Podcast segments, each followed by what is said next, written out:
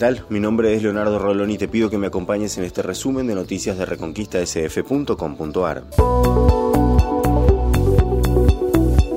Se presentaron siete ofertas con empresas que buscan realizar la obra de la planta de tratamiento de fluentes cloacales de la ciudad de Reconquista. Se trata de una obra de más de 1.400 millones de pesos que debería comenzar antes de fin de año y con un plazo de ejecución de 18 meses. Desde la región de salud recomendaron suspender por lo menos por una semana todas las actividades juveniles como serenatas, encuentros y boliches.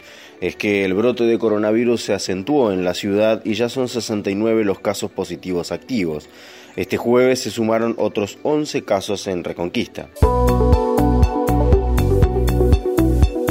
Consejo Municipal de Reconquista autorizó al municipio a tomar un crédito por 40 millones de pesos para la compra de un terreno que será destinado a la construcción de un nuevo parque industrial en la zona oeste de la ciudad. Se conocerá hoy el nuevo decreto provincial, pero el gobierno ya anticipó que habrá flexibilizaciones en horarios a bares y se mantendrá la obligatoriedad del uso del barbijo en espacios públicos abiertos y cuando incluso uno esté solo, algo que el gobierno nacional deja de exigir desde el día de hoy. Condenaron al Guille Cantero, uno de los líderes de la banda Los Monos. La condena fue a 22 años y se le suma a otra anterior que ya tenía por 6, por lo que deberá cumplir 28 años de prisión. Mirta Legrand fue internada de urgencia tras una obstrucción coronaria y tuvieron que colocarle un stent.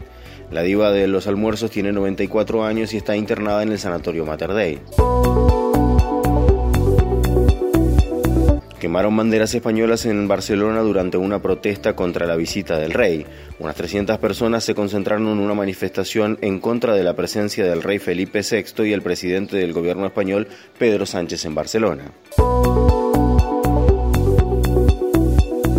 El Servicio Meteorológico Nacional anticipa tiempo bueno, cielo parcialmente nublado y temperaturas que estarán entre los 16 y los 25 grados. Hasta aquí lo más importante que tenés que saber en Reconquista y la región. Si todavía no pasaste, te invitamos a que lo hagas, a que visites reconquistasf.com.ar, donde vas a encontrar estas y más noticias.